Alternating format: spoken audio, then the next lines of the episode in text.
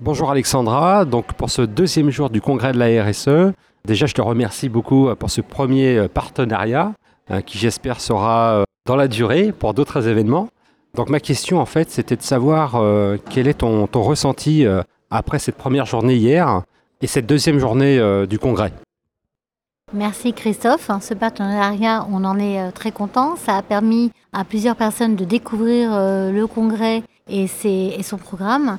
Alors aujourd'hui, deuxième jour, donc milieu du congrès, on est très content parce qu'en fait, l'impression que l'on a, c'est qu'il y a une vraie attente, une vraie satisfaction des gens à se retrouver, que ce soit les partenaires, les visiteurs, les exposants, de dialoguer entre pairs, d'évoquer euh, les sujets, de rebondir sur les ateliers. Donc on, sent vraiment qu'il y a de la, y a de la substance, hein, si on peut dire ainsi.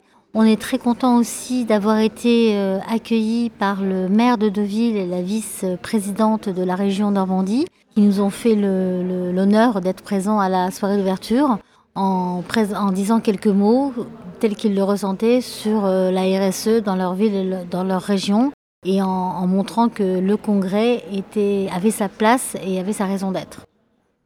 On se retrouvera Alexandra pour faire un petit peu le, bilan de ce congrès de la RSE.